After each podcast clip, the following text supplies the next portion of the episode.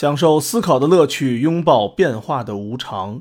全球首个正三观的双人脱口秀聊天节目《社会大白话》，说白话不白话，赵先生度的明白，带您一期一白话。嗯，大家好，欢迎大家收听《社会大白话》，我是赵先生，对面呢还是我们度的明白。大家好。嗯，我们这一期应该也算是咱们这个棉花系列主题的第三期了，嗯是吧？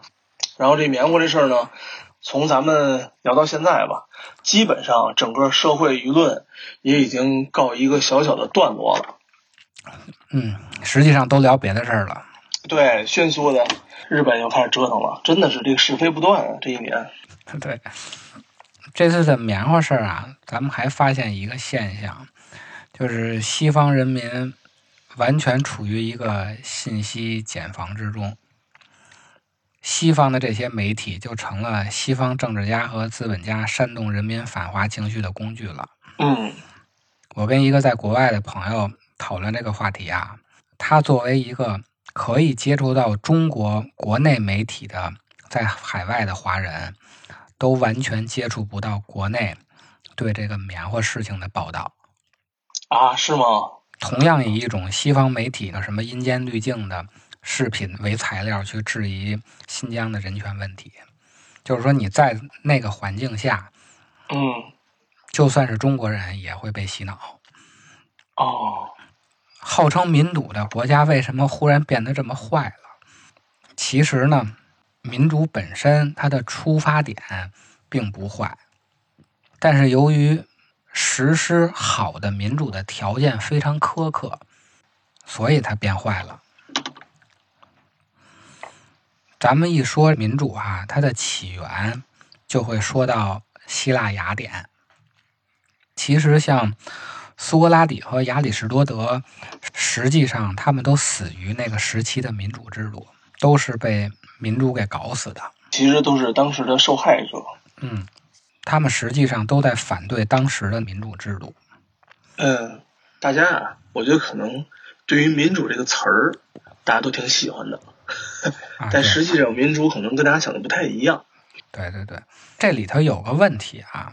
嗯，这些古希腊的哲学家他们的经典著作呀，有多少程度上是代表了真实的？古希腊那个时期的思想和实际的政治制度，现在是一个存疑的问题。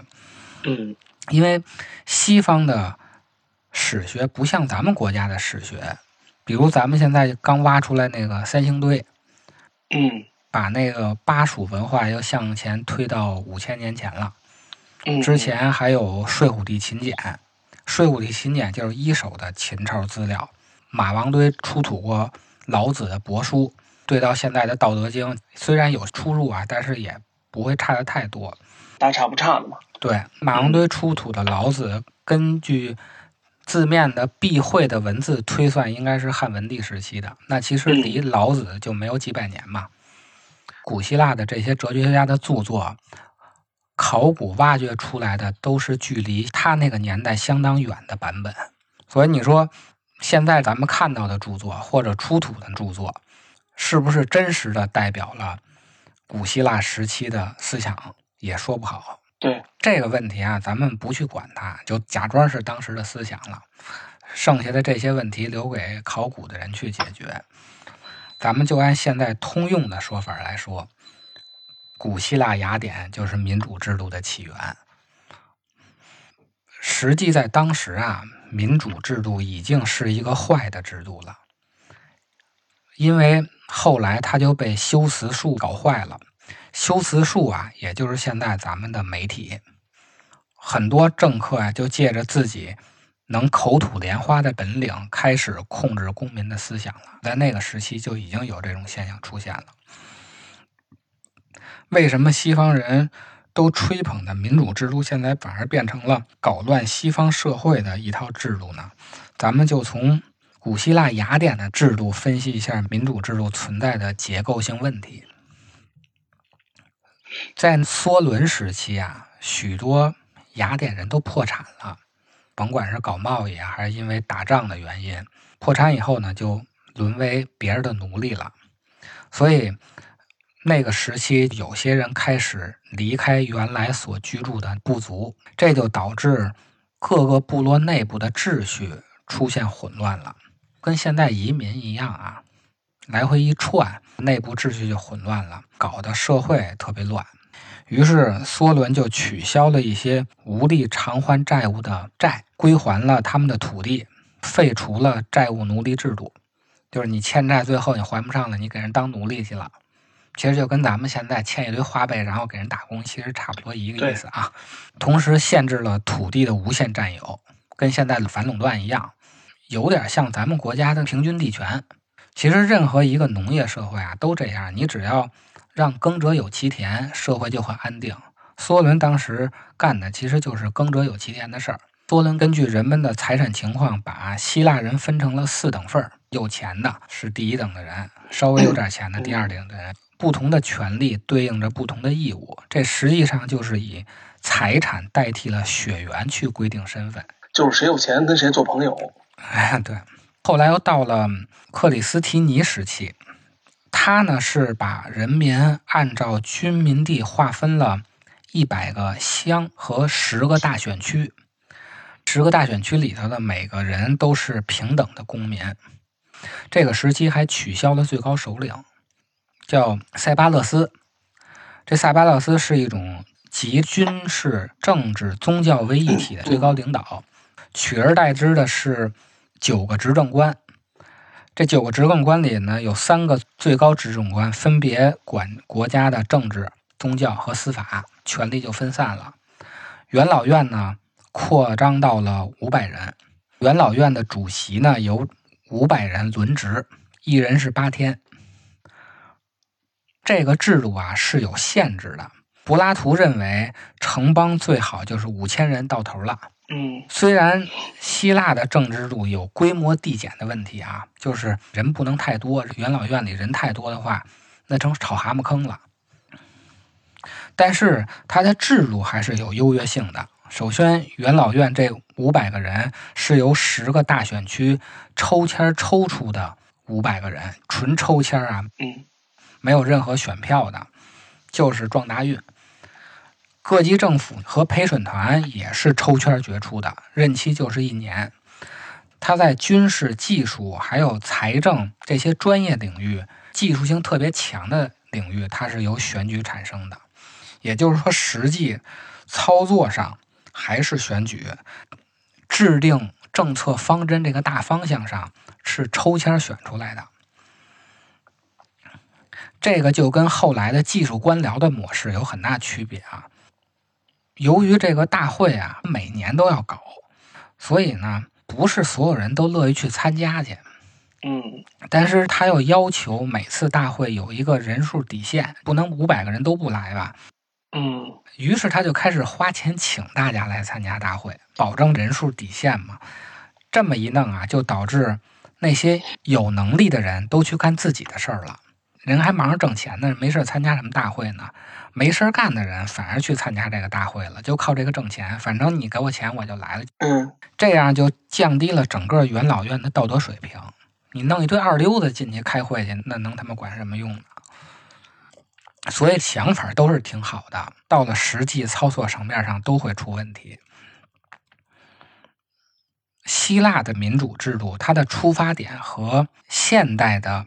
西方国家的民主制度比还是有优越性的，它的优越性就在于抽签选元老会成员进行参政，因为民主的基本思想啊是人人在政治上是平等的，所以抽签其实才是最平等的，二选一、三选一那不是平等，真正平等的那就是抽签撞大运。现代的民主选举制度其实就是不够平等的，因为现代的民主选举制度是把平等偷换成了多数人说了算的概念。对，在现代的选举制度下，少数人只有名义上的平等机会，但没有实际上的机会，因为你只要是少数，甭管怎么投，您只能是参与投票，最后拍板的不是你，是那个多数。抽签就不一样了，虽然几率小，但是也有可能抽中你。那你就有说话的机会，你就看美国的总统，尤其民主党那边，天天就是呼吁什么黑名贵、LGBT，然后要环保，说的都是这些东西。但是你看上台的总统，真正的这些人其实都是老色逼。对，到现在也没有一个女总统上来。奥巴马其实也不算个真正的黑人。对，西方现在的民主选举制度，它实际上只是一个名义上的全体平等的骗局。只有抽签决定进行议会的模式才是真正的民主。只有在全体平等的条件下，民主才是民众；而在多数统治的情况下，民众很容易就变成暴民。这就是现在的问题。为什么我们看天天游行、逛庙会似的？说实话，我看那北爱尔兰好像又要游行了。嘿，但抽签其实也有问题，就是随机性太强了。对，他这元老院五百人，你万一抽出来二百个是他妈酒鬼，三百个小偷，这咋搞？二流子帝国诞生了。对呀，虽然概率小，也有可能。所以希腊的民主制度啊。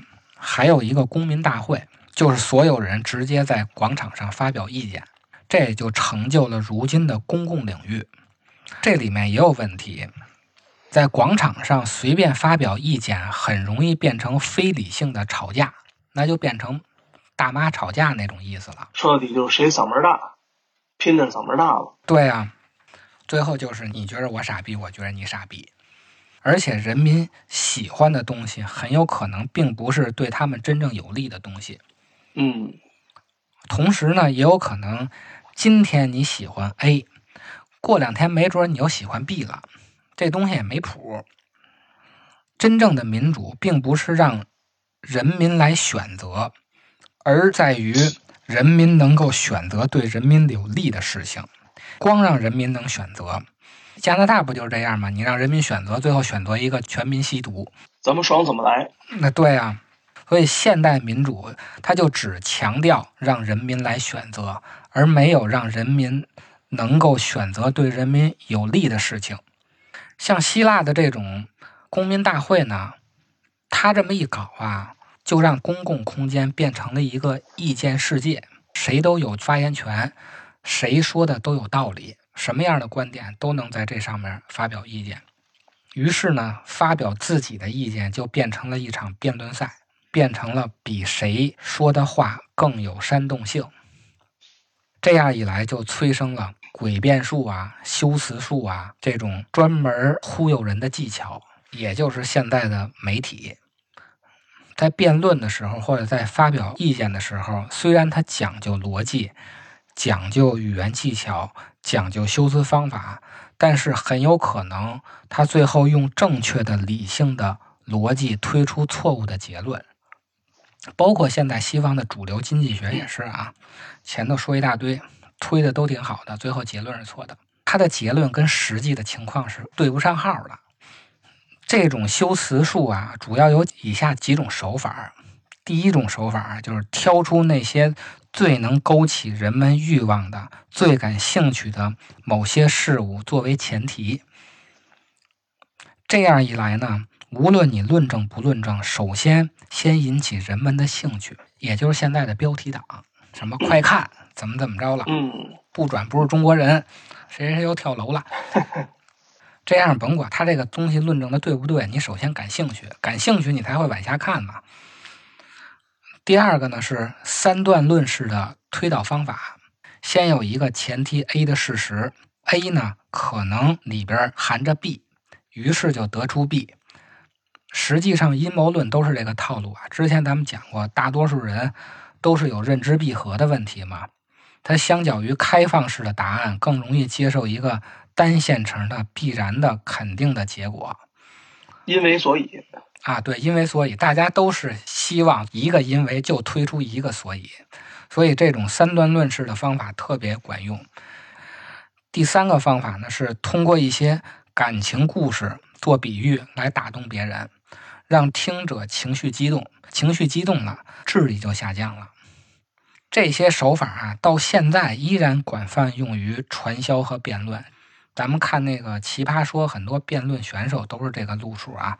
先说个大家感兴趣的段子，笑话类的段子开始，然后开始推理，最后通过一段特别走心的故事给你升华主题。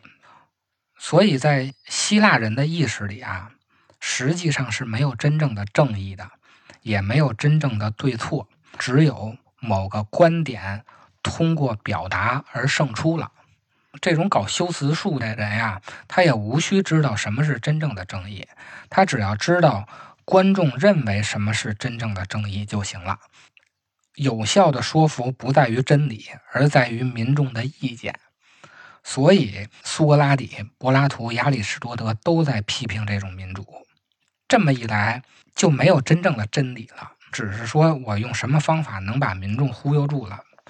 老百姓觉着是什么真理，那就什么是真理。相较于修辞术啊，当时的这些大牛逼们，他们推荐的是辩证法，也就是咱们现在一直强调的知识分子要有批判精神、批判性思维。他们的不同啊，是修辞术是一个人不停的白话，辩证法呢是一问一答的论证与反驳。嗯。你说完以后，我就一直问问题，通过问的形式把你不同的观点给问出来。其实听着挺高级的，是吧？啊，对，当然比修辞术要好多了，要严谨一点，听起来。修辞术就是现在的听懂掌声，很多的那些传销的都是叭叭说一大堆话，然后听懂掌声，底下就鼓掌。那网上有这种视频啊。哦，就是他听没听懂，咱都不知道，是吧？那意思就是你认同他的观点了，你就开始拍巴掌。这不是凑一堆人，好几千人，就剩拍巴掌了吗？啊，就剩拍巴掌了，说的口吐莲花的，他妈煽动性特别强。请各位听众们给我们掌声，希望看到你们的留言哟。真正以真理为目的的是辩证法，它是试图把语言的政治活动化为知识活动，把合法的知识变成合法的政治辩论依据。这样一来呢？政治就不得不超越意见去寻求真正的真理，这样才能保证在沟通的时候，大家不是以怎么忽悠人为目的，而是真正的去表达真理，它才能为政治提供正确的服务。但是到了当下的西方，这些政治家和资本家反而是利用。媒体作为修辞方法来达到他们的政治目的，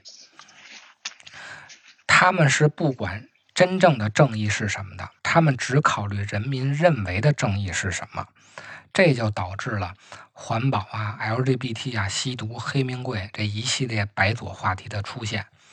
所以啊，由人民来选不是真问题，选什么才是真问题。如果人民由于信息不充分，知识局限，分析判断能力有限，导致他们被蛊惑了，被宣传所误导了，因此做出了对自己不利的错误选择。这样的民主并不是人民真正想要的民主，所以一人一票并不是民主。保证人民能够做出对人民自己有利的决定，才是真正的民主。嗯，你发现了吗？这西方世界啊。这个玩法人家玩的挺透彻的，就比如说统治阶级吧，我一直给你画一条道，然后你照这条道上走，嗯，对吧？从民主上也是，从那个包括说咱们之前聊过嘛，比如说那种游行和那种你反对一些意见，对吧？其实都是我给你画出条道来，反正你二选一，哪个呢我都不吃亏。哎，对，你不想闹腾闹腾吗？那你申请静坐吧，静坐管个屁用啊，还不跟家坐着呢。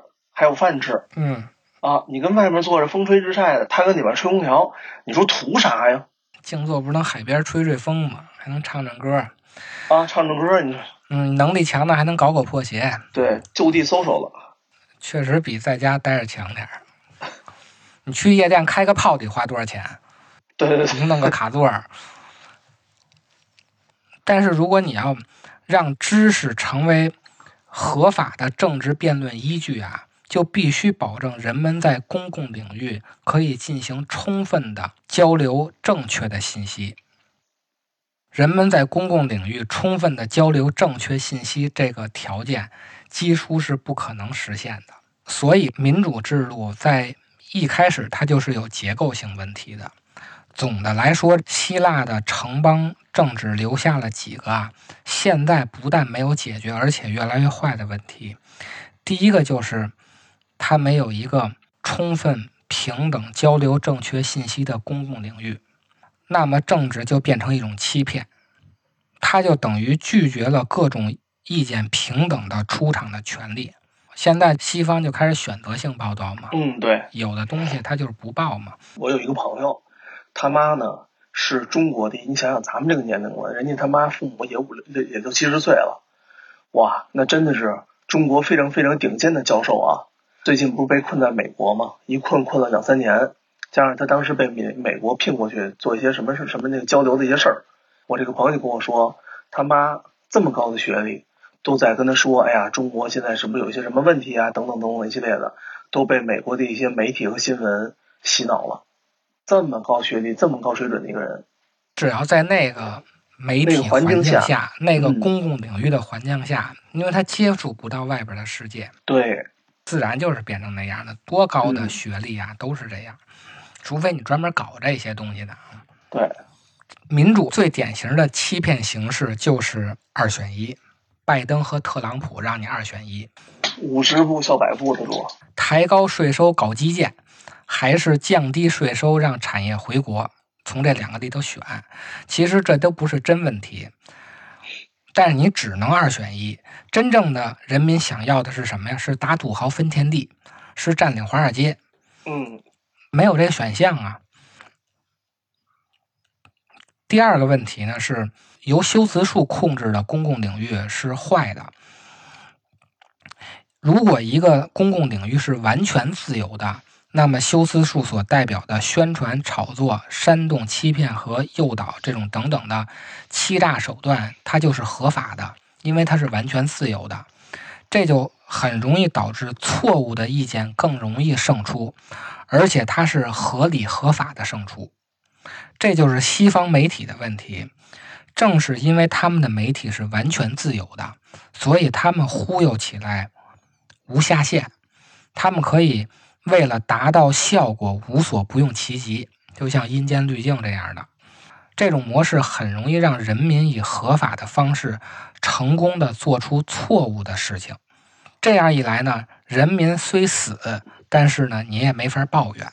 就像游行似的，您倒霉了，让人欺负了。但是你也游行了，你抱怨什么呀？